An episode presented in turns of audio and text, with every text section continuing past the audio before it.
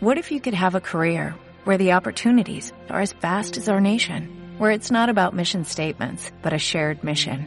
At U.S. Customs and Border Protection, we go beyond to protect more than borders, from ship to shore, air to ground, cities to local communities. CBP agents and officers are keeping people safe. Join U.S. Customs and Border Protection and go beyond for something far greater than yourself. Learn more at cbp.gov/careers.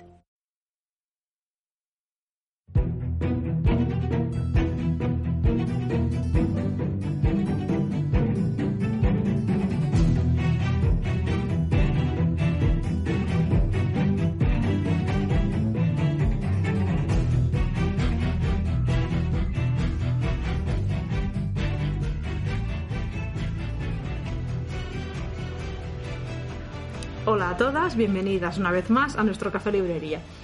¿Qué parece? Es- pero te- No te. Bueno, pues nada. Ay, es que me hace gracia porque es que acabamos de grabar la entrevista de Ferran Varela Sí, y es- es como... es- estamos como en el día de la marmota. No Bueno, hemos salido de aquí, tío. Como se nota que es 29 de febrero. en fin. ¿Cómo íbamos diciendo? Me encanta esta intro, ¿eh? No la cortes, no la No, dices. no, leche, vamos a grabar otra vez.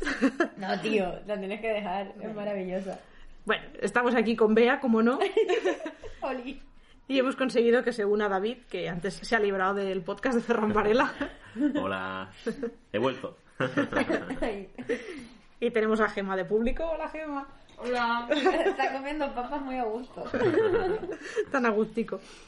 Bueno, hoy por fin vamos a grabar un programa que llevamos meses posponiendo por una cosa y por otra, que es la segunda parte del Crímenes entre páginas, o como le llamamos nosotros, el True True Crime. El tru tru crack.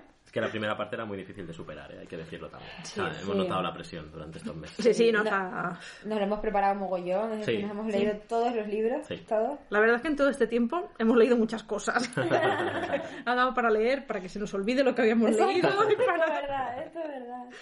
Ya he llegado esta mañana y digo, a ver, suerte que tomé notas para la reseña de Damas Asesinas porque ya no me acordaba de nada, era, era muy gracioso. Yo también cogí muchas notas Sí, sí, sí. Bueno, mentales. Yo también. Sí, muy bien. Es que, es que por favor, Son las David, mejores. David y yo somos caótico, caótico neutral. sin neutral. bueno, vamos a empezar por Bea, que se ha preparado muy bien el programa. Y Sí, mucho, mucho. ¿Qué tenía que decir? Va, Ah, ¿qué, no, sí. ¿qué no has leído estos días? Bueno, voy a leer una cosa, ¿vale? Esto debe ser el infierno. Era la única explicación lógica. Estaba atado y desnudo. El dolor era insoportable. Algún tipo de cuchilla me estaba lacerando los brazos y las piernas. Me habían penetrado por todos los orificios de mi cuerpo. Tenía una mordaza metida en la garganta que me estaba provocando as- asfixia. Me habían introducido objetos punzantes en el pene y en el recto. Sentía que me estaban partiendo por la mitad. Estaba empapado en sudor. Entonces me di cuenta de lo que estaba ocurriendo. Me estaban torturando hasta la muerte todos los asesinos, violadores y pederastas a los que había encerrado a lo largo de mi carrera. Ahora era yo la víctima y no podía defenderme.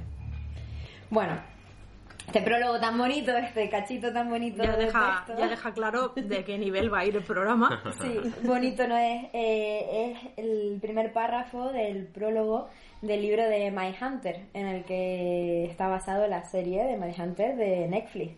Este libro lo escribió John Douglas y Mark Olshaker, por ejemplo, creo que se me decir.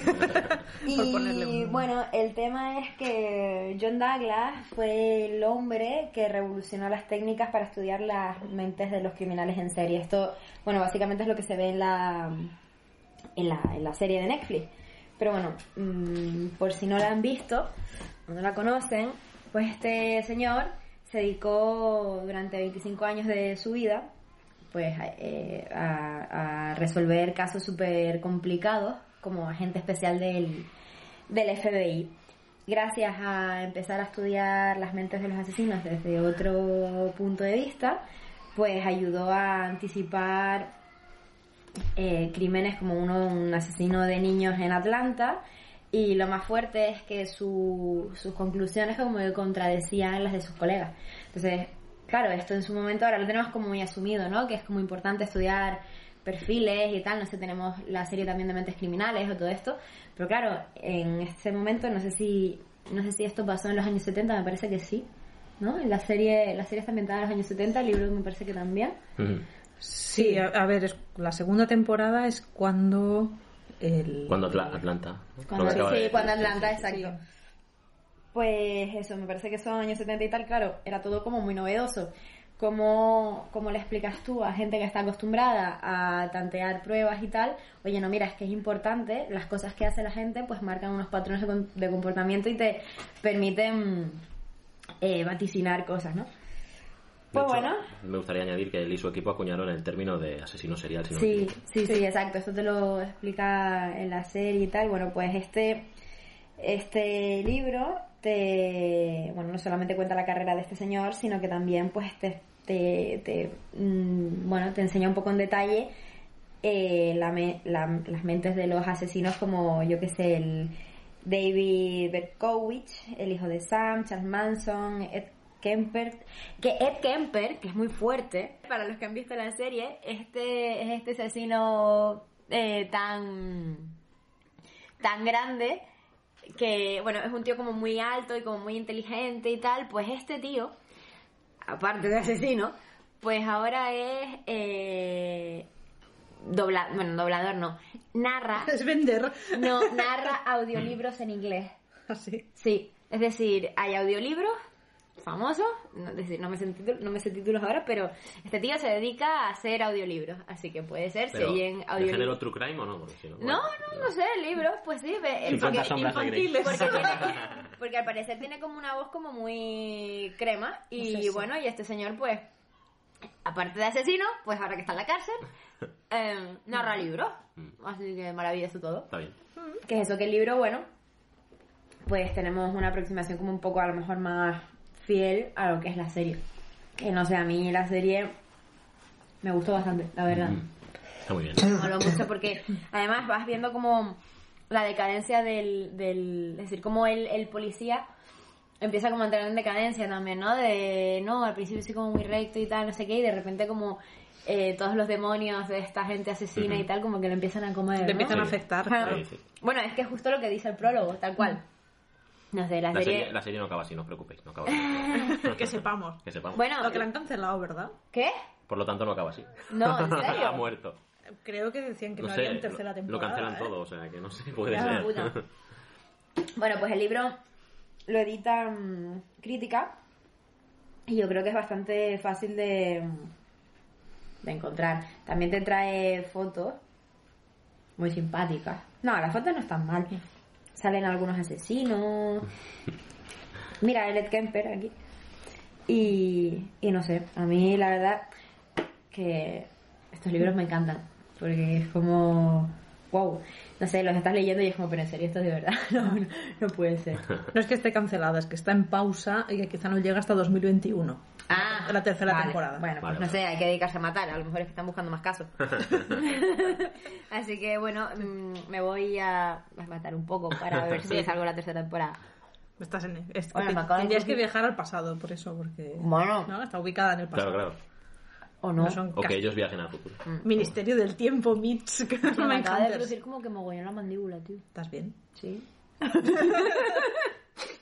Es que las aceitunas están durísimas. Ya.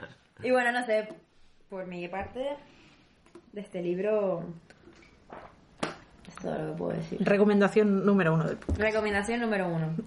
Mindhunter, Cazador de Mentes. Muy una lectura así como... Para cuando estás mal, antes de dormir y no quieres tener pesadillas, para ese momento.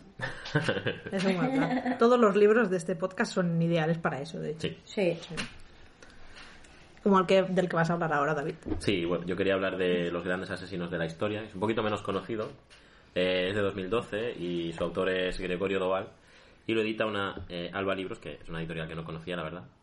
Eh, pero parece que es una editorial grande porque... Sí, tío, que como te decir como no conoces a Alba, joder. No lo conozco, no lo conozco. No, no, tío. no, no, no. Son todos los que sacan los manuales estos de escritura de escribir ficción y todo esto. Muy mal. David no lee manuales, ¿vale? Yo No, escritor es mentira, tío. Sí. Es autodidacta, pillado, ¿vale?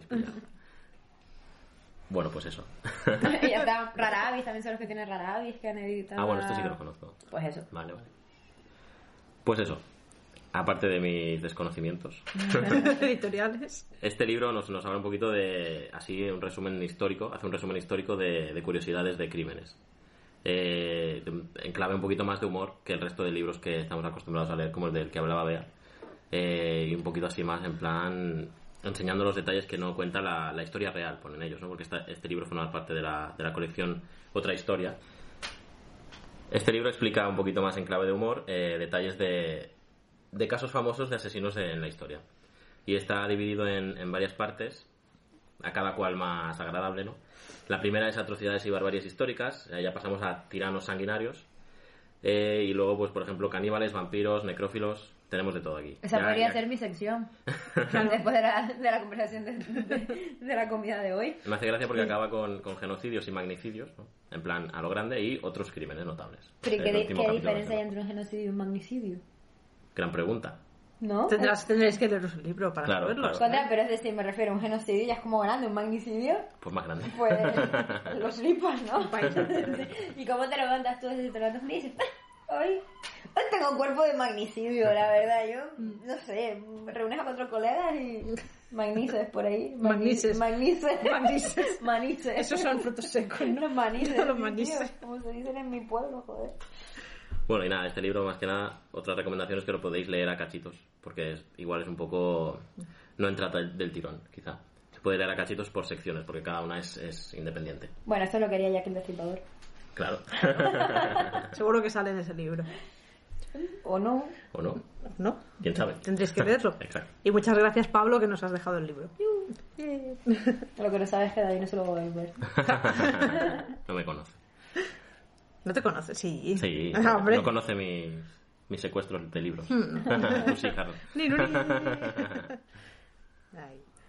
Y bueno, en el programa que dedicamos al True Crime, nos, comen- nos- ya comentamos que nos había costado encontrar libros que hablasen de mujeres asesinas. Chan, chan, Y chan. curiosamente, al acabar de grabar, poco tiempo después, Impedimenta sacó el libro Damas Asesinas. Y pensé, anda, mira, qué, qué- qué bien, qué ilusión, porque parece que lo hayan pensado para mí. Ah, de hecho, en su momento, cuando lo vi, pensé que era parecido al de Damas Oscuras, que tiene la editorial, que son relatos de damas victorianas chungas que escriben terror.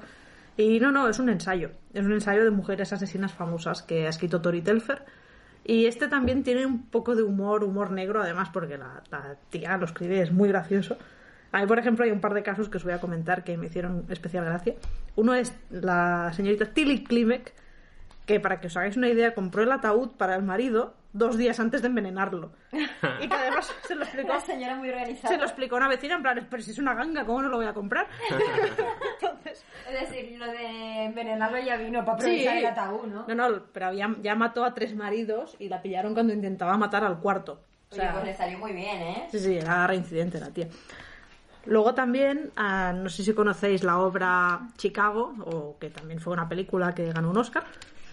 Eh, esta película está inspirada en, un en unos casos reales. Está Belma Gerner, que la llamaban la elegante, y Viola Annan, que era la guapa. Te ibas a decir la guarra, tío. Bueno, eso, eso en su casa, quizás se lo llamaban, pero la prensa. Guapa. Entonces, para que os hagáis una idea, que es lo que explican en el fondo de la obra, bueno, yo he visto la película, la verdad, en aquella época en Chicago hubieron 28 mujeres absueltas por crímenes bastante peculiares, pero las únicas cuatro mujeres que fueron declaradas culpables, la prensa las definía como, bueno, eran poco agraciadas, tal.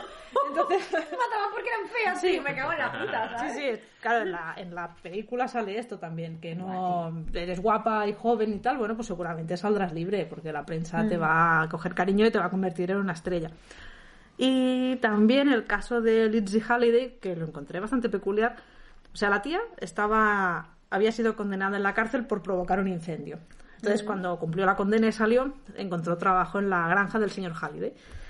¿Qué pasa? Que se casaron muy pronto y fue casarse y empezaron a pasar cosas extrañas, entre comillas, porque ardió el granero, luego se pegó fuego a la casa, vaya qué casualidad todo. Qué casualidad. Pero Lizzie lo que hizo fue fugarse con otro hombre para convertirse en cuatrera. Entonces pasó un año eh, condenada en la cárcel por esto, pero al salir el señor Halliday volvió con ella, que dices, no te veías venir que, que esta esta mujer no lo ibas a pasar bien con ella, pues no se dio cuenta, porque un año después Halliday desapareció. Y los vecinos no se tragaron que, la- que el señor Halliday estuviera fuera de viaje de negocios y denunciaron a la policía. La policía fue a investigar y encontraron tres cadáveres, el del señor Halliday y el de dos vecinas, una madre y una hija. Lo mejor de todo esto es que la defensa intentó colar que la sangre que habían encontrado en la alfombra de la casa era menstruación de la señora Lindsay. Ah, qué bien todo. Sí, sí, todo muy normal. Ha menstruado ahí. Sí, un poco. Murió en el psiquiátrico, pero primero mató a una de las celadoras y la apuñaló solo 200 veces. Bueno, O sea, muy, poquito, se contuvo. 200 veces. 200 veces. Pero... Esta señora por era acaso, la por historia de esta Estaba señora. muy fuerte esta persona, porque a ver, apuñalar 200 veces eso cansa el brazo. Pero en el psiquiátrico no, no sé con qué la apuñaló, imagínate, con la aguja de, coste- de No, costura. no, con un cuchillito, con un cuchillito de plástico. Con el- ¿Sabes lo que es apuñalar 200 veces a una persona con un con, el cuchillito de peine, plástico? con el peine navaja de Con Ana. el peine navaja. En fin, esto que el libro está es muy interesante. Yo este sí que me lo leí casi del tirón, porque no, como es muy ameno dentro de todas las barbaridades que está contándote, lo explica con bastante humor y además con cierta crítica social a que las asesinas mujeres les ponen unos motes tipo, lo que sea, hay una señora que se llamaba Nanidros y la llamaban la abuelita risueña. ¿Cómo? La abuelita risueña, que por cierto mató a cuatro de sus cinco maridos y a un montón de miembros de la familia. Oye, pero... O sea, de risueña, porque de risueña tenía poco, pero... ¿Por qué se salvó el marido, el- el- uno el de ellos? que le Porque hizo- lo envenenó, pero flojito. ¿no?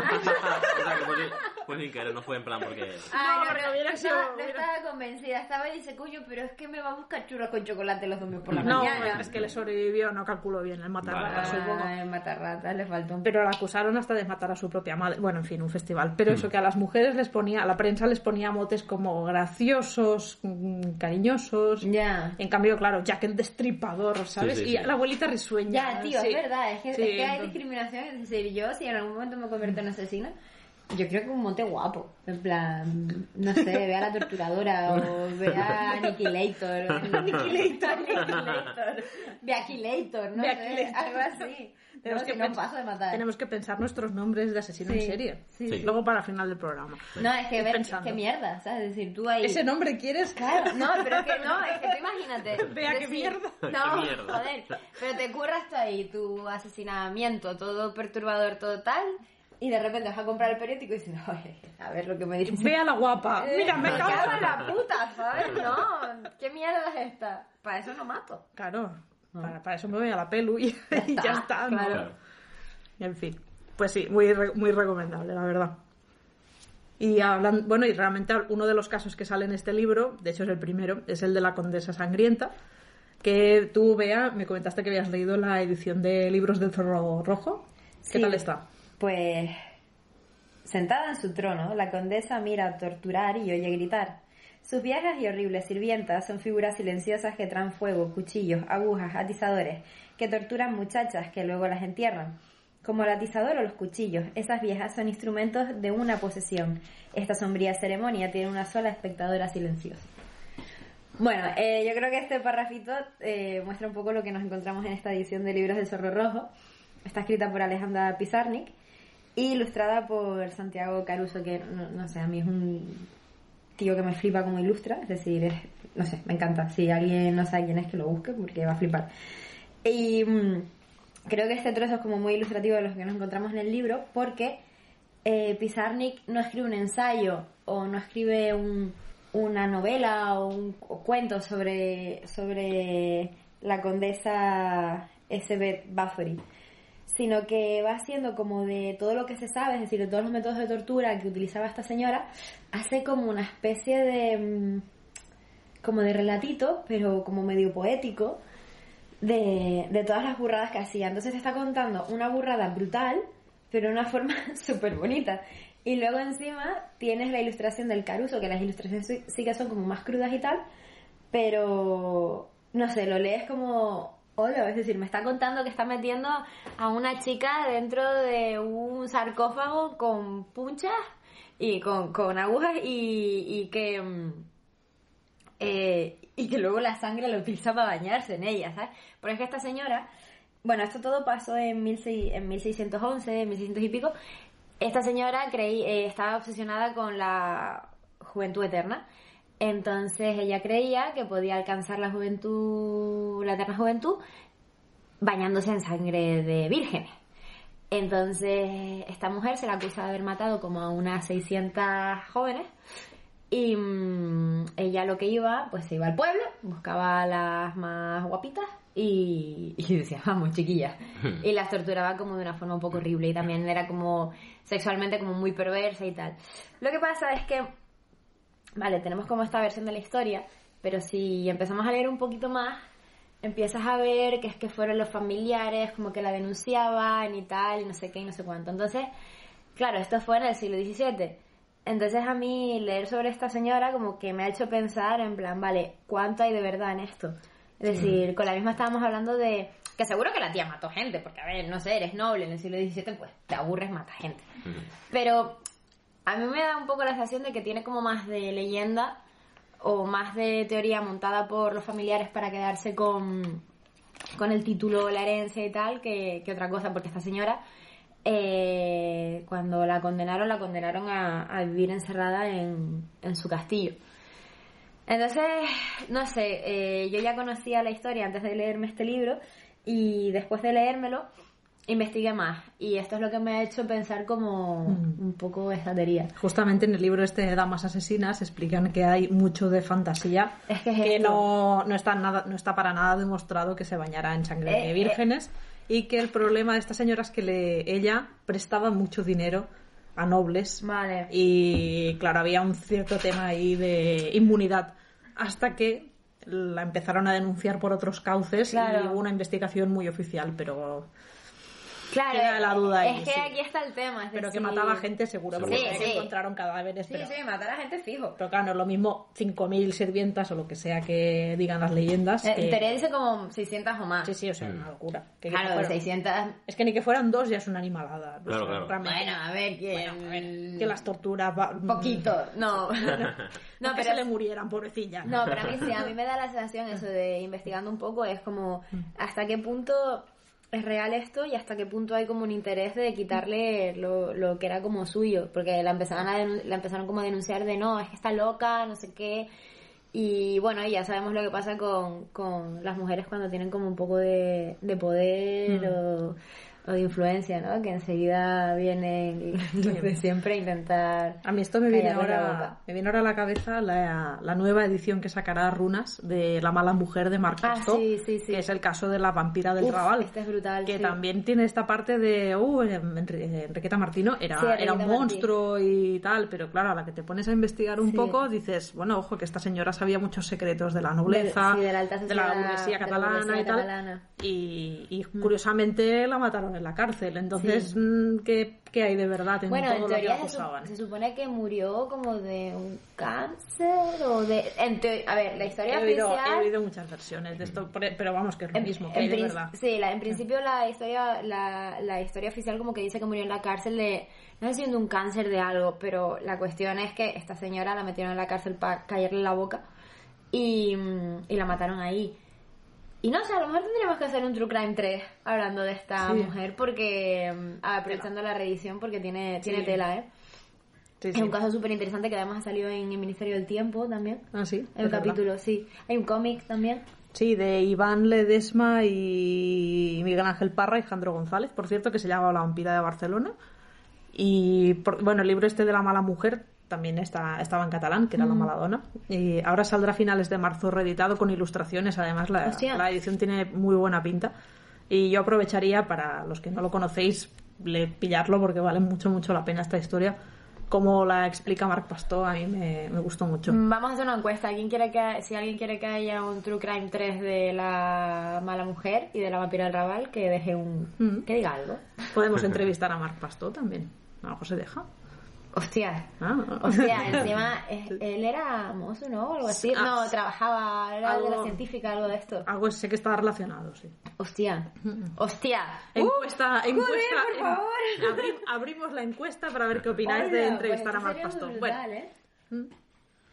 vale. Crying the River. Bueno, pues como veis, han tocado los libros guays, a mí me han tocado los. los que son así un poquito más tocho, ¿no? Porque este, el otro que me ha tocado, son casos concretos que, que sucedieron en España eh, y que tienen una adaptación al cine. Entonces, Eh, Luis Martínez Valles nos cuenta en el libro, sucedió en España, qué diferencias hay entre las películas, el caso real y, bueno, cómo se reinterpreta según los intereses ¿no? de- de- del cineasta y por qué. Eh, aquí hay casos muy famosos, hay bastantes casos de, de ETA y hay casos muy famosos como los de las suicidas de Tarrasa, la tragedia del camping de los alfaques, el, el del Vaquilla, que lo conoceréis. Eh, pero, bueno, queríamos hablaros quizá de, tres casos concretos que nos han llamado así más la atención. Uno es el del crimen del ácido, que sucedió hace unos cerca de 40 años, 30 y pico en Barcelona. Y bueno, es un señor que, porque, bueno, que mandó tirarle, matar a María Victoria Vara, una chica de 26 años, porque sabía demasiado. Mm, y no se le ocurrió mandarla a matar de otra manera que tirándole un cubo de ácido en la Ay, cara. mira qué bien. Y encima no lo hizo ni él. O sea que. Bueno, ese es el primer caso. Y un poquito la, la película es. eh, Mal de amores, como veis, ¿no? Como está relacionado con dos mujeres, pues ya tiene que tener esas connotaciones. eh, no sé. ¿Románticas? Sí. Bueno. que no hay nada de romántico en esta historia realmente, ¿no? Bueno. ¿Qué no puede haber de romántico que tener un, un cubo de ácido, por favor? Pero ella, ella sobrevivió. No. ¿Qué va? No, no, falleció. Realmente falleció a, a las horas en el hospital. Pero fíjate, ¿eh? porque sabía demasiado. Porque sabía demasiado, claro, no concreta, no concreta mucho más. Eh, si queréis saber un poquito más, pues, pues, tendréis que leer este, este libro. este caso concreto. Eh, y nada, no hay casos tan divertidos como, como los que había en el otro libro. Sí, como el, el- del kayak, que fue... Basado en hechos reales. Sí. ¿no? Sí, ¿no? el basado en hechos reales tuvimos algunos. Bueno, el del kayak era en otro libro. Ah, vale. El del kayak era aquel de las tres historias. Sí. que no me acuerdo cómo se llama. Ah, pero eran tres historias sí, sí, y las sí, tres sí, eran un poco trospidas. Sí. El del kayak era maravilloso. Sí. Pero este también parece que tiene ahí buena chicha, ¿no? Tiene chicha, sí. Otro ejemplo así gracioso es el de... Bueno, gracioso. Gracioso. Visto con perspectiva, ¿no? Porque en el momento a la gente del, del pueblo no le haría ninguna gracia. Puta gracia, no creo, no. la matanza de Puerto Urraco, que esto, bueno, son unas discusiones familiares que, bueno, entre familias, que se remontan a los años 60, a una pelea por unas tierras. Eh, de ahí a un apuñalamiento y de ahí que se empezaran a liar a escopetazos con, con todo el mundo. Bueno, lo típico que te puede pasar en cualquier cena de Navidad, Sí. ¿sabes? Tu familia estás ahí a pim pam, un par de birras, un vino y te, lías a Un día, de San, escopetazo. un día de San Esteban. Why not? Lo Sí. que no sabía que había película de este. sí, la película es El séptimo día, es de 2007, no sé si... El matar se hace en domingo, ¿eh? sí. Pero no Ese sería de- mejor título, el pero- matarse. el matar, domingo, el matar se hace el domingo. Es que a ver, por favor. Es- me, no- estoy, me estoy apuntando de subtítulo. Ah, vale, vale. No sé- no sé- a ver, el sábado vas a comprar las balas. El viernes estás cansado porque has terminado de currar. Vas a pasar el tiempo, Porque ¿no? estás tirando. Ah, El, el bueno, miércoles. todo el tiempo un poco raro, pero bueno, de lunes a viernes trabajas. El viernes estás cansado, el sábado compras las balas y el domingo matas. Claro, ¿No? tiene toda la lógica. Totalmente. Claro. Sí, ya sabes, si algún día me vuelvo a asesinar en serie será en domingo. No salgáis de casa el domingo. Otro caso que, que nos ha llamado la atención es el de la mayor intoxicación alimentaria de la historia de España. Eh, bueno, que la película se llama, me hace mucha gracia, Neumonía erótica y pasota. Para que, por para que, favor, ¿en para que veáis cómo estaban los años 80 en España. Oh, por favor, pero Con- con neumonía, neumonía erótica y pasota. Sí, sí. Pero hace una intoxicación. Una intoxicación alimentaria que provocó ¿No una, sería una mejor neumonía. Una dia- rara. diarrea erótica y pasota? Se ve que no. diarrea gastroenteritis erótica y pasota. ¿Pero qué, pa- ¿Pero qué pasó? ¿Qué pasó? Pues, espera, primero quiero leer lo que destaca Luis Martínez de, de la película. De absolutamente nada, no destaca absolutamente nada. Hay un parrafito así de tres líneas. Dice, producto clasificado ese que intentaba llevar al público al cine prometiendo desnudos y erotismo. Hombre, es que con Infumable y sin calidad cinematográfica. Es que con ese título... Y sin caca, tío. ¿no? Yo si no hay caca no la veo. ¿eh? No, pero la historia real es chunga, ¿eh? Porque es- nos cuenta la, la peli en... Esto pasa mucho en este libro, que nos cuenta la peli en un, en, en un par de líneas y luego unos siete páginas de- del caso real. Fue una intoxicación con aceite de colza. Pero lo hicieron adrede. No se sabe, Ah. no se sabe, porque realmente solo hubo dos condenados al final. Por, bueno, por negligencia. No se sabe si fue buscando algún fin. Mm. Y entonces eh, bueno, le llamaron neumonía atípica a esta enfermedad. Empezó a morir gente. Bueno, primero murió un señor en Barcelona, creo. Todo pasa en Barcelona. Todo lo Es coronavirus, tío. Coronavirus de los años 60. Vea echando aceite en la cara a la gente. ¡Ah! ¡Qué carasada! Y bueno, cada vez los muertos eran más. Eh, por ejemplo, el 16 de julio había pasado, ¿cuánto había pasado? Un par de meses, ya, lleva- ya llevaban, ya llegaban a 68. Y creo que superaron los 100 y superaron lo- los 2000 en- enfermos de... ¿Pero y dónde fueron a comer? ¿Esto fue en un restaurante o qué? No, yo creo que es un aceite que se distribuyó por... eh, Ah. se vendió... Es que antes el Sí. aceite de colza se, se usaba. Sí. Pero esto es un poco malo. Claro, Pero esto lo pensábamos Claro, esto- ahora. Ah, claro, claro, claro. Vale. Claro.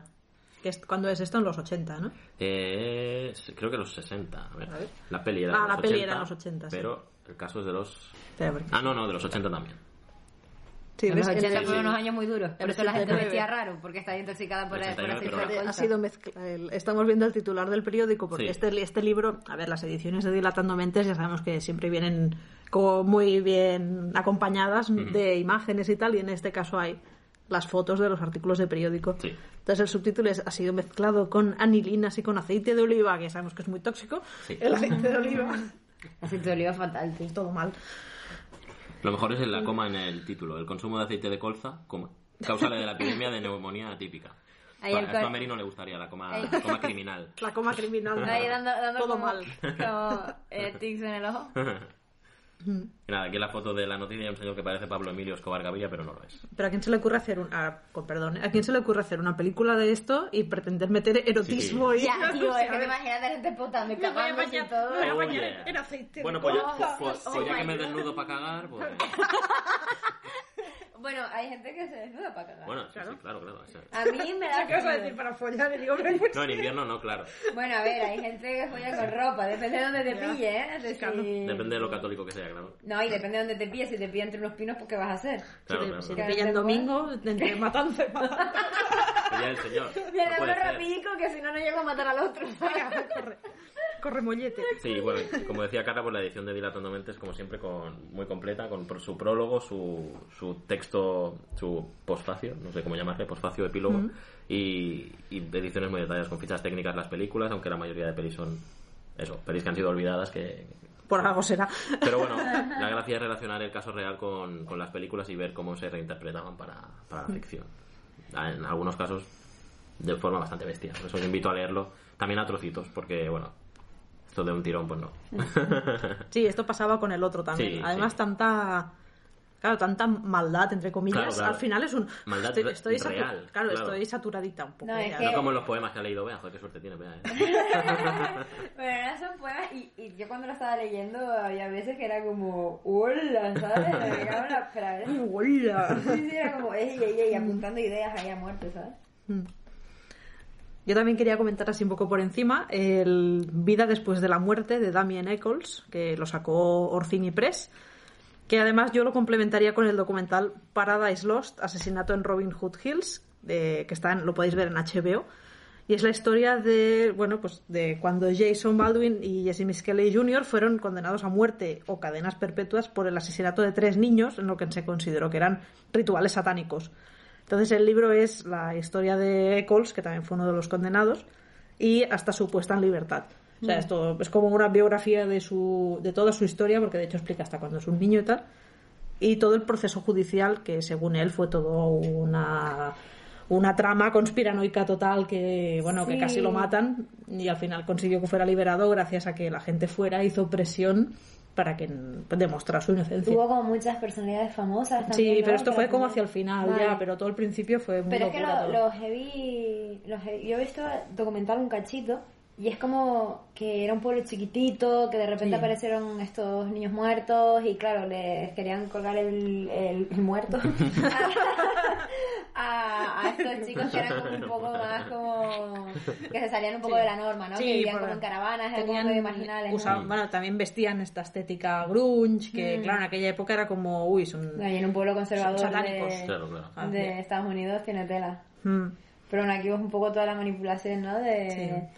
"Mm, No queremos que se sepan cosas, tal... no Sí. sé qué". El libro está bastante bien, pero claro, en el fondo no deja de ser el punto de vista del propio Eccles, Claro. que él es como, bueno, soy yo soy muy buena persona y todo bien, ¿sabes? Claro, también es interesante complementarlo con el documental para ver un poco Los dos, la otra parte, claro. no la parte de los que lo consideraban culpable, ¿eh? pero ver un poco desde fuera. Es otra perspectiva que no es solo yo, yo, yo, Claro. yo, yo y yo, que también está bien, porque habla un poco también de los otros dos acusados, de los niños, de las familias. De... de hecho, me dio muy mal rollo al principio del documental, sale la madre de Sí. uno de los niños que la van a entrevistar en la tele y es como, Mm. ay, estoy saliendo en la tele. dice, señora, la acaban de matar al niño, ¿sabes? No, lo importante no es que vaya a salir Sí, en la no, tele. pero no le hacen también como unas preguntas raras de usted no ha pensado en suicidarse, no sé qué. sí, sí, sí, sí, es verdad que el reportero le dice, Sí, bueno, usted sí. no ha contemplado el suicidio, señora. Y ella, bueno, hoy no, que es el domingo, bueno, no sé qué. Es domingo, los domingos uno no se suicida, todo el mundo sabe que nos suicidamos los miércoles. Exacto, no los domingos. Los lunes, los No, lunes. los miércoles. Ah, es verdad que Los el miércoles es día de suicidio. Exacto. Explica, explica esto de los A miércoles. ver, esto fue, eh, bueno, una discusión que, una discusión, bueno, un debate que tuvimos en mi trabajo. De los normales. Eh, bueno, a ver, soy programadora, estamos todos un poco locos, ¿vale? Eh, que estábamos discutiendo qué día de la semana era el peor. Entonces, eh, las opiniones se dividían entre el miércoles y el martes. Yo era firme defensora de los miércoles, de que los miércoles eran el peor día de la semana, porque claro, el fin de, ya te- es decir, el fin de anterior ya te quedaba lejos y todavía te quedaba como la mitad de semana para llegar al siguiente fin de y estabas como ahí en tierra de nadie, estás como si estuvieras en el desierto. Ahora he cambiado de opinión, creo que los días peores son los martes, pero bueno, esto ya está. Entonces, eh, para terminar, para dar como el carpetazo final de qué día era el peor, buscamos en Google qué día de la semana había más suicidios y resulta que es los miércoles. pero yo he llegado a la conclusión de que los martes son el peor día, entonces los, los martes la gente planea su suicidio, su suicidio y el miércoles lo hacen. Bueno, Tiene sentido. Sí, tiene sentido, bien, ¿no? un montón de sentido. todo el sentido del mundo. Del mundo. Yo a ti no te voy a llevar la contraria. que hoy es sábado y mañana es domingo. Bueno, mañana Oye, estás a tiempo de ir a comprar las balas todavía. Ah, estamos en mi casa y tengo unos cuchillos súper grandes, tío. Bueno, vamos a ir acabando. Pues nada. bueno, creo que me tengo que ir. Bueno, tengo que llevar el cactus a karate. Como... El sapo reloj. El sapo reloj. El sapo reloj a karate. El sapo reloj de karate. Ay, Dios. Ay, Dios mío. ¿Y qué más no has leído, Bea? Bueno, a ver, este, tengo, tengo aquí dos libros que además ahora están reeditados por Anagrama, por los 50 de Anagrama, entonces les han cambiado la estética y tal, y están muy bonitos. Uno es el, bueno, los dos son obviamente pues súper famosos. Eh, uno es A Sangre Fría de Truman Capote. Tengo que decir que me quedé a la mitad del libro. Uy, qué pero- mentirosa, está ahí a la página 100. No, tío, estoy a la 205, joder, 205 mal, no está mal. de Ah, vale, sí. 430. A ver, Ya por está bien, favor. Lo había visto como muy al principio el No, punto del no, libro. mira, digo, mira, hombre, mira. 47%, está bien. Voy ahí. Joder. David, Es que lo mío son las mates. David te lo me máquina. No, a mí, la- a ver, el libro está muy bien y tal, lo que pasa que, claro, que al final eh, es un medio ensayo, novela, y no sé, me pilló en un momento que yo creo que necesitaba leerme una cosa un poco más animada. Bueno, básicamente este libro cuenta una asesina, de hecho fue uno de los primeros, me parece que uno de los primeros libros así que salió, no sé, esto me lo estoy inventando, ¿verdad? Pero a lo mejor cuál. no, Esto pero, córtalo, Carla, no, córtalo. pero sí, algo, algo, algo de esto, algo de No, esto, no algo de esto tuvo. Entonces la movida fue que en un pueblo, que no me acuerdo cómo se llama, eh, de Estados Unidos, apareció una familia entera muerta, asesinada, ¿no? Y era un pueblo muy chiquitito, tal, no sé qué, y aparecieron como asesinados como raros. Atados, eh, bueno, uno atado, el padre me parece que estaba como atado en el sótano de una viga no sé qué, el hijo como atado en un, en un sillón, el padre además estaba como... No, el padre estaba como encima de un, de un, cartón o de un colchón, no sé. Era todo como muy raro, ¿no? Porque parecía que estaba la familia entera, que eran el padre, la madre, un hijo y una hija. Sí, eran cuatro, si no me cuatro o cinco, cuatro creo. Pues, bueno, parecía toda esta familia muerta y la familia era pues como una familia bastante influyente en el, en el pueblo y tal, que bueno, todos así como muy volcados en la comunidad. Entonces, claro, nadie sabía, eh, bueno, pues qué había pasado. Y lo gracioso es que, bueno, que lo que pasó fue que dos, bueno, dos, dos mataillos, porque al final tú los lees y eran unos matados, eh, se enteraron de que esta familia eh, tenía dinero. Y es verdad, la familia tenía dinero y tal. Pero ellos pensaban que tenían dinero dentro de su caja fuerte. Lo gracioso es que el padre de la familia nunca tenía dinero en efectivo. Entonces, eh, estos dos mataron a la familia entera por una mierda de dinero. Y entonces, eh, lo fuerte del libro es que claro, tú ya sabes antes de que ellos los maten que esta gente no tiene dinero en la casa. Y entonces Truman Capote te va como enseña, eh, bueno, como superponiendo de estos no tienen dinero y los otros como planeando el, planeando no, como yendo hacia el pueblo y tal para matarlos. Y dices tú, a la que fuerte, los van a matar por nada, es decir, y bueno.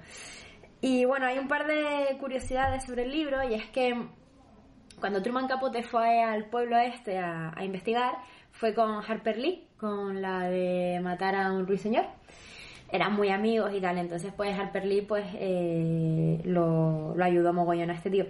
Y luego, otra cosa, este tío, este tío me capote. Dios, joder, por favor. Te pavo. Ay, Dios, por favor. El maromo El este. maromo ese. Y luego, otra cosa que se dice es que Truman Capote acabó enamorándose de uno de los asesinos. De hecho, eh, tú cuando vas leyendo ves que hay uno que está como descrito como que era más sensible, que tal, que no sé qué. Ya la descripción física es como que te lo describe como más guapete y tal. Y, y lo siempre te lo nombra como que, bueno, él simplemente se vio envuelto en esto y ya está, pero simplemente seguía al otro. Entonces, bueno, eh, a ver, el libro en verdad es bastante interesante y mola mucho cómo te va superponiendo eso, lo que tú ya sabes que va a pasar, con lo que los otros desgraciados no saben, con lo que la familia no sabe, y luego como que toda la paranoia que se forma en el, en el pueblo. Pero es un libro que es, es lentito, realmente. Entonces, y es un tocho, no es, no es, no es de lectura así, ¿eh? es súper ágil. Entonces, Mm, sí, es, de- es denso. Es al tener, al tener sí. toda esta parte de investigación y Sí. tal. Yo, claro, yo lo recuerdo muy entretenido, pero Sí, me lo leí en una época de mi vida que me apetecía un montón leérmelo y quizá Claro. iba más, No, a más mí, a concentrada. mí pero- apetecerme me apetecía mucho, pero creo que me, bueno, que ahora estoy en una época espitosa y necesito un- algo mm, Muy directo, quizá. Sí, más, sí, sí. Pero una cosa bastante guay y macabra a la vez es que de todos de estos asesinatos hay fotos. Es decir, tú buscas en Google, es que no me acuerdo cómo se llama, los asesinatos de... Bueno, yo qué sé, de, donde sea el pueblo. Pero es que si tú los, si los buscas en internet es que están las fotos, están las fotos de, de, de, de, de todo, es decir, de cómo están los, las víctimas. No sé, es como, me parece como muy heavy. No sé si es porque esto pasó en, en una época en la que pues no tenías como no tenían como tanto cuidado con- bueno qué coño sí sí ahora también aparecen imágenes terroríficas sabes de, de esto. Bueno pues este a sangre fría. Holcomb se llama el pueblo. a ver Holcomb es verdad. Bueno pues si buscan los crímenes de Holcomb las fotos de todos estos pues aparecen. Entonces claro yo iba leyendo y buscando porque era como bola bola qué fuerte tal. Y luego el otro el otro el otro tiene el otro tiene tela el otro es el adversario de Manuel Carreré. Y este, yo ya conocía la historia por haberla leído en Las Caras del Mal. Y es que esto es como, bueno, es muy heavy porque te cuenta la historia de Jean-Claude Roman, que fue, bueno, fue no, es un tío, de hecho salió libre me parece que este año, hace unos meses o el año pasado, porque ya cumplió condena. Fue un tío que estuvo durante 20 años haciéndose pasar por eh, médico que trabajaba en la OMS. ¿Qué dices? 20 años, sí, 20 años. El tío, eh, ni la familia lo sabía, ni los padres y tal, no sé qué. Entonces, eh, lo que pasó con, con este tío fue que después de 20 años, pues mató a la familia. Mató a la familia, le prendió, le pre- mató, es decir, mató al hijo, a la hija, a la mujer y a sus padres. Y luego le prendió fuego a la casa. Y él estaba dentro de la casa, pero sobrevivió. Entonces, claro, esto... Pero quería matarse. Eh, O sea, es ¿sabes esto raro, de que sobrevivió? Es raro porque en el libro te, te- como que te va poniendo que él lo va considerando, lo de suicidarse, pero te das cuenta de que es un procrastinador suicida. Te has dejado que mató al perro también. No, al perro no, lo- al perro no lo aquí. mató. Asesina. A ver, aquí El dice. perro, el perro no Aquí dice, a punto de ser descubierto en la mentira de toda una vida, asesina a su esposa, a sus dos hijos, a sus padres y a su perro. Ah, pues el perro no me acuerdo. Ya se te había olvidado el perro, lo más importante. Pues, no, pero lo fuerte es que es eso, que este tío, es decir, la movida es que él se había montado toda su paranoia, él empezó como a mentir muy heavy cuando estaba en segundo de carrera de medicina. Entonces le pasa una historia y es cuando empieza a hacer la bola, ¿no? Y mm, entonces como que poco a poco el círculo se va estrechando a su alrededor, ¿no? Y cada vez está como más encerrona, encerrona, encerrona. A lo largo del libro tú vas diciendo, pero a ver, ¿cómo es posible que nadie lo llamara a su despacho? Porque él decía que tenía un despacho en la OMS, tal, no sé qué, no sé cuánto. Es decir, pues no, no, el tío, bueno, tuvo como su- suerte, o no sé cómo llamarlo. Y entonces aguantó mucho tiempo, hasta que eso poco a poco como que ya se veía más encerrado. Encima también le estafó dinero a, a, la, fa- a la familia de la mujer, le estafó dinero a su familia, le estafó dinero a su amante, es decir, Al perro también. al perro, no, no, no, en serio, una puta locura. Y entonces, él lo primero, No, él sí que hay un momento como que piensa en voy a suicidar, pero le parece más adecuado cargarse a la familia. Porque, a ver. Y bueno, y es muy interesante como eh, el Emanuele Carrere este te, te va poniendo no solamente la historia de, de, de Roman en el libro, sino también como tú puedes llegar como medio a entenderle, que esto es muy heavy. Pero, no sé, eh, está escrito, bueno, es, brillante como está escrito. Y tiene, sobre todo, hacia el final, tiene partes que- que te ponen los pelos de punta. Porque, vale, a sangre fría, em, sí, tú ves que es una gente que va a matar a otra, pero a mí me pareció como, a ver, más la, más light entre comillas, no light, vale, porque matar gente no está bien. Eh, Menos, menos los domingos. menos los domingos. Mm, De, eh, espérate, de hecho a los de a sangre fría los mataban en domingo, me parece. Que iban a ir a la iglesia, A ver. creo, o el sábado por la noche, me suena de esto, de que iban a ir a la iglesia y no se presentaban y por eso iban a, a los de pueblo a ir a mirarlo. El sábado por la noche a las 12. Que ya Sí, son ya es. Claro, sábado por la noche de domingo, así que ojo, cuidado los domingos. Mañana, tengan cuidado. Bueno, pues es decir, en la sangre fría al final es una gente que no conoce a otra y, y les mata. Que les matan por un bulo. Por, exacto, les Sí, mata por un bulo, pero no te conoces. Pero claro, en el adversario es un hijo de puta que está matando a su familia, es decir, a su... El momento que te explica cómo mata a los hijos... A ver, que tampoco es que se recree, pero... Sí, mm, no sé quién, vete a, vete a la habitación de arriba a buscar tu conejito, ahora voy yo, tal, no sé qué. Es decir, telita, telita. No sé, el libro... además es cortito. Parece que te lo voy a secuestrar este libro. Sí, sí, quiero... Ah, bueno, no te lo puedo dejar todavía porque lo estamos analizando en el Ateneo, pero... Cuando, viendo. no, no, si tengo una pila de lectura de aquí a Pekín, Vale, o sea que pues... algún día. No, no, eh, algún día este, este libro, este libro es muy, muy, muy, muy, muy recomendable. No es, eh, no es de lectura fácil, es decir, no porque sea denso o algo, sino porque es que se te encogen realmente las tripas, ¿sabes? Es decir, sobre todo cuando te vas acercando como al punto que tú sabes que va a llegar, porque, a ver, está así, es decir, ya tú... Y no sé, pero es muy bestia el ver cómo una persona puede estar 20 años de su vida mintiendo. Es decir, el tío, cuando decía que se iba a trabajar, lo que se iba es a un parque. Y entonces iba al parque, se quedaba en su coche y, y ya está. Y se ponía, bueno, pues a lo mejor a leer manuales y tal, pero ya está, esa era su vida. Luego decía que viajaba mucho, que tenía que viajar mucho mm, por trabajo.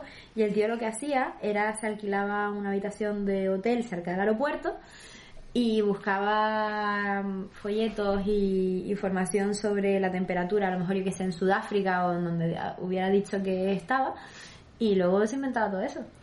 Y no sé, y compraba cosas en la tienda del aeropuerto y era como así, esto te lo traje.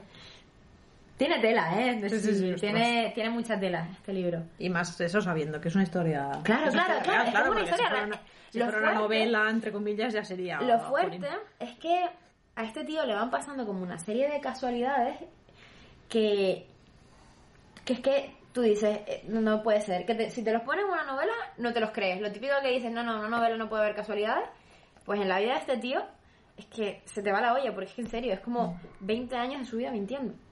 Y el tío muchas veces escapa en tablas. Y es como, hola, qué fuerte. Hasta que ya, bueno, pues se ve acorralado y mata a la gente que mata.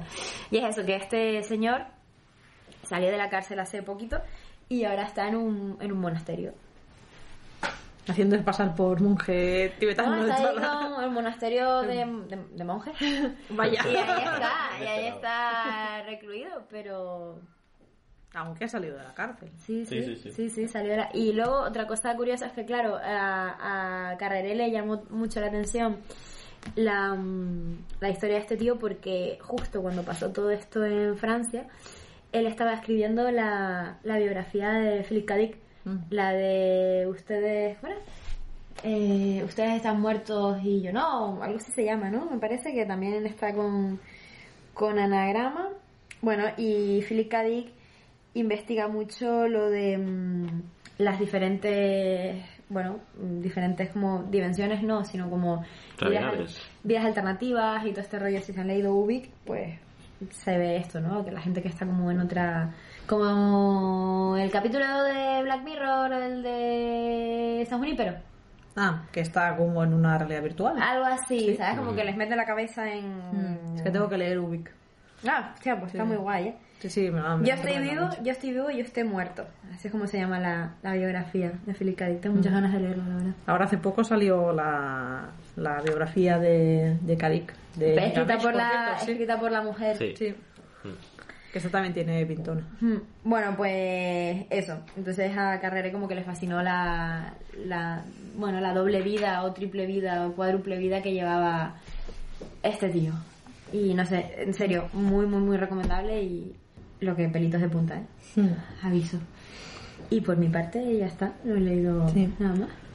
De libros yo creo que ya hemos ya hemos cumplido porque Hemos hecho caray, crecer la pila bastante. sí es que a lo, a lo tonto claro en estos meses hemos leído bastante Am, Ahora por ti. habla, habla por ti.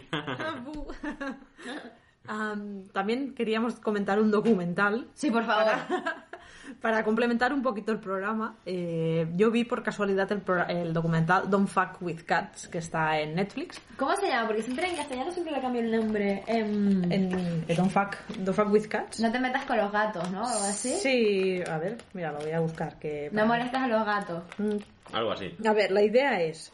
ah, esto es una historia real, ¿vale? Pero yo os recomiendo no buscar nada en Google porque te vas a hacer un spoiler de todo lo que pasa. Estoy de acuerdo, Y yo creo sí. que la idea es mm, ir avanzando con el- a los gatos ni tocarlos. Se llama en, español. El tema está en que hay un tío. Tengo que decir que el documental está hecho con bastante buen gusto y no se ve nada. ¿Vale? Lo digo para los que os pueda afectar un poco que se maltrate animales, no se ve nada. Con lo cual los podéis quedar tranquilos, entre comillas. Bueno, No hay un, a ver, hay un par de momentos que No yo- se llega, no se llega a ver Pero nada. yo giré así un poco la carita. No, pero yo, yo miraba y no se ve nada. Al- hay un tío que cogió a dos gatitos pequeños y los aspiró con una bolsa de estas al vacío y claro, los mata. Entonces, este, esta burrada la graba en vídeo y la sube a YouTube. ¿Qué pasa? Que un grupo de gente ve este vídeo, se escandaliza, normal, y se dedican a abrir un grupo de Facebook en el que intentan descubrir la identidad de este tío. Porque es como, ah, no, mira, a los gatos esto no se le hace. Sí. Entonces empieza un juego de, de gente que es muy friki. Sí, a ver, lo de, Sí. lo del, es decir, lo de la gente que lo empieza a investigar también da yuyu. Sí. Es todo como muy yuyesco. Ah, sí, hay gente... Sobre todo en el documental salen do- una chica Sí, que trabaja en un casino y un chico que no se sabe muy bien qué hace con su vida, pero... Sí, es verdad, no lo llega a Sí, no lo llegan a decir. ¿no? Yo creo que es de los que nos explica qué hace y nos tiene que matar. Seguramente. Y estos explican cómo fue la investigación que hicieron los usuarios de internet para intentar localizar a este tío. En plan, viendo el vídeo, analizándolo frame a frame, a ver si ven algún detalle. En plan, mira, el enchufe este no es europeo. No, no, muy loco, Sí. ¿eh? es decir, el momento, de- es decir, es, qué alucinante. Pero el tío este eh, se entera de que le están investigando y entonces lo que hace es Hace cosas. trolearles más, haciendo más burradas y va viendo una escalada de violencia que es... Joder, Sí. son tres capitulillos de una hora cada uno. Sí, yo, yo me lo vi, en- creo que en una, en una noche, y Yo en un una día tarde vi, y una sí. mañana. Es decir, ¿eh? Yo los vi seguidos, en plan, bla, Sí, bla, sí, bla. sí, tengo, que saber, tengo que saber cómo acaba esto. El que el giro Sí. que da esto, Sí. eh, ojo, cuidado, ¿eh? Eh, es brutal, es brutal. A mí me flipó este vídeo, pero este vídeo, este docu, que tampoco sé exactamente qué habrá de verdad, que no, porque al No, final... no, yo os recomiendo que no busquéis nada en internet. no, no, es es mejor ir a ciegas. Sí, porque luego, a ver, sí, claro, luego, luego después de ver el documental podéis buscar lo que queráis porque hay mucha información en internet. Sí. Pero claro, si lo buscáis antes os vais a spoilear todo el documental no, y no vale. pena. A mí yo me lo pasé muy bien Sí. con la duda de todo el rato de, "Ay, pero esto cómo acabará, No, ¿qué y el pasa? momento, y el momento en que te das cuenta de de que, de que se ve lo que hay ahí detrás. Ojo, ojo, ojo, eh, ojo.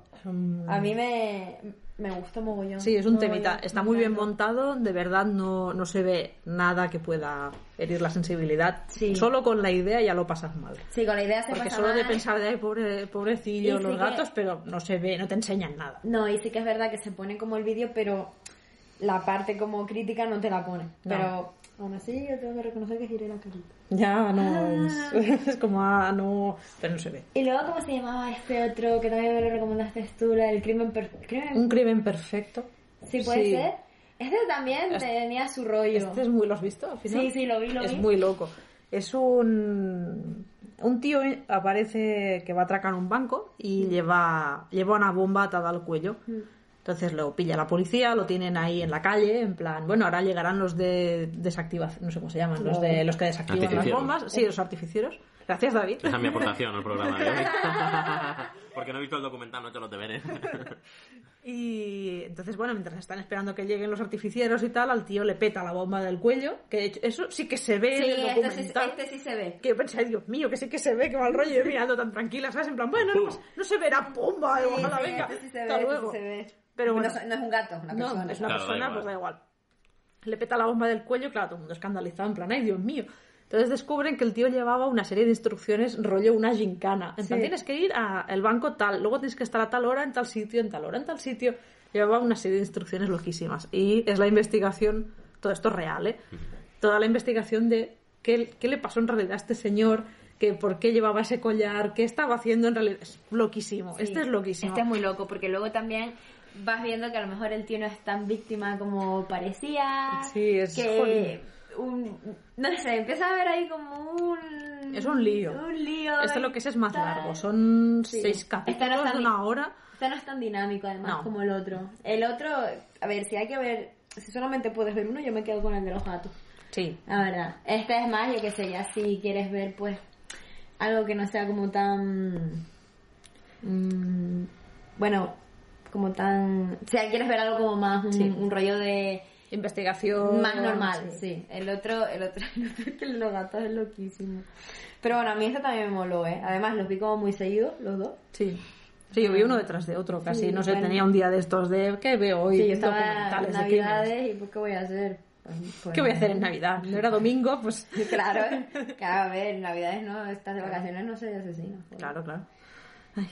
Y luego creo que también vi la peli esta de... Zodiac. Sí. Es que no me acuerdo mucho yo de la peli. Pero es que, la vi hace es poco, decir, ¿eh? el caso del asesino del zodiaco sí que me acuerdo, pero de, de la peli no. Mm. Bueno, la que habla en caso, que heavy. A ver. ¿Tú te acuerdas de la peli, no? Tampoco te acuerdas. Es que claro, yo también la vi en Navidades y estaba por medio fin de año. Claro, claro. Hay, hay una tío. laguna ahí. A ver. Yo conozco el libro que escribió Robert Graysmith, que estaba tan obsesionado con el caso que acabó escribiendo dos libros, que fueron Bueno. Zodiac y Zodiac Dos. en Unmasked, que sería desenmascarado, ¿no? Ejerciendo de detective privado, aficionado, y trataba de confirmar lo que la policía no hacía, Sí. que el culpable era un tal Arthur Late Allen, que... quedó en libertad. Ah. Sí. Ah, sí, es verdad. Sí, sí, porque era un hombre al que la propia familia le había denunciado, eh, preocupado por el comportamiento que tenía. Entonces en la caravana encontraron un mogollón de pruebas que eran los, cripto, los criptogramas, Sí, restos sí, de animales, sí, el reloj Zod, yo qué sé. Sí. En serio Pero- que no me acuerdo, ¿eh? Pero, Sí, ahora me- ahora me estoy acordando yo, Yo, sí, es, sí, yo sí. es el libro, la peli no la he visto muy mal, que ya sé que está bastante bien. ¿eh? Bueno. Pero, Ah, yo pensaba que sí que habías visto la no, peli. pero es que ni los interrogatorios ni las, pruebas, ni las pruebas lo acaban de inculpar. Eh, ¡Ah, ya me acuerdo! Sí, sí, sí, sí, que sale el... Este, el nombre Eh, este. sí, sí, sí. Y que sale también el Robert Downey Jr. que acaba Sí, ahí sí. viviendo en un barco. sí. Vale, ya me acuerdo. Los periodistas. qué mal. Sí, Sí. sí, de los periodistas. Me acuerdo, me acuerdo. Claro, es que el Zodíaco fue un asesino que acabó con siete personas en California entre 1968 y 1969. Esto es la versión oficial, porque el asesino iba enviando cartas a la policía, Sí. Jugando con ellos, Sí. y él confesaba haber, haber cometido 37. Pero lo fuerte, lo fuerte de este tío es que nunca, es decir, nunca se supo quién era, Mm. pero, pero, pero, pero, al parecer eh, estuvieron como que, bueno, es decir, se les escapó como delante de la cara, porque si no recuerdo mal, como que este había matado a alguien y todo manchadico de sangre él, eh, cogió un taxi, cogió un taxi y se piró. Pero me parece que le había preguntado como algo a un policía que había Sí. ahí o había pasado por delante de un policía, algo así, Sí. ¿no? Y esa fue como la última vez que se supo de, de este tío. Sí. Y claro, te imaginas la policía cuando se dio cuenta de mierda, que lo tuve a esto.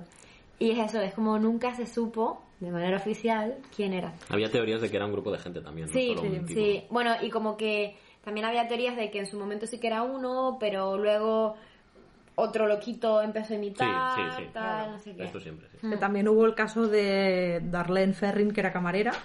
El- se dice que el Zodíaco fue a una fiesta que estaba dando ella, pero nadie lo conocía. En plan, bueno, o sea, ya, Ah, ya le estaba rondando. Entonces, una noche se puso a perseguirla en su coche, la mató Sí, a tiros, sí. pero él, ella iba con un amigo y el sobrevivió, amigo sí, sobrevivió. Sí. Entonces, Sí. con él también tuvieron más pistas para tal, pero es que nunca lo llegaron a, Sí, nunca lo llegaron sí, a esto pillar. sale, esto sale en la peli Sí. también. Sí. No sé, la peli también está, está guay. a mí Lo me que es larguita, son unas tres horas. Sí, ¿no? yo la vi, Sí. en- la veía en un par de veces porque además me quedé Sí, sí. como dormida, como durmiendo. Dormida como durmiendo. me dormía como durmiendo así. Está bien, es Está bien, dormir dormir como durmiendo. Sí. Pero... Qué deporte de riesgo es ese. Deporte de riesgo. Es chungo, ¿eh? Sí, Chungo. sí, sí. Pero mm, bueno, es interesante también. No sé, son cosas como macabritas, pero no sé, yo no. Tendríamos que haberle dicho a Eva que viniera para que nos explicara por qué nos gustan las cosas macabras. Sí, para el True Crime 3 contaremos con la, Sí, para el True con la presencia de Eva, que nos ha acompañado hoy en el podcast de Ferran Varela. Que también nos sale un poquito también. Joder.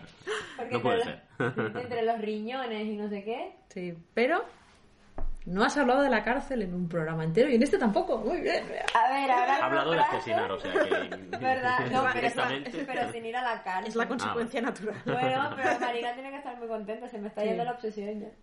Marina estaba repartiendo gomets. ¿eh? Sí, sí. Cuando ven de las pegatinas de la preventa estas del, de la luna de Ah, Literap, pues que te guarde unas de estrellitas con brilli brilli. Y te las pone de gomets ahí. ¡pac! Muy bien, me hablar de la cárcel. No, ya no quiero ir a la cárcel. Ya no. Sakura. Ahora que sea un psiquiátrico. No, ahora quiero. Sí, bueno, no, no estoy segura. Bueno. Está bien saberlo. Bueno, si hay rocódromo, sí. Creo que no ponen rocódromos. ¡Ey! No, porque escalarían y saldrían. Bueno, Claro, claro, claro. un rocódromo trepando. Bueno, Bueno, vamos a, ir, vamos a ir despidiendo el programa, que ya, bueno, yo me tengo que limpiar toda esta sangre de, Ah, yo de no. tanto hablar. yo creo que me queda bien en la ropa. Sí, da un estampado así, es la antigua lejía de las camisetas, ¿sabes? Quitar la sangre es una putada. Agua fría. Bueno, pero de- depende de... Depende, ¿eh? Le pegas fuego a la ropa y ya está. claro. ¿Quién necesita ropa hoy Fuego día? purificador. Sí, el fuego purifica. ¿Esto de qué, en qué libro salía? Eh, No sé, muchos, ¿no? En el de... Fahrenheit. También. Con estas pistas sobre el fuego, vamos a ir despidiendo el programa. Gracias, como siempre, por escucharnos. Gracias, David y Bea, por acompañarnos con libros alegres y, Y contentos. y motivacionales. Y hasta la próxima. Yo... Hasta luego.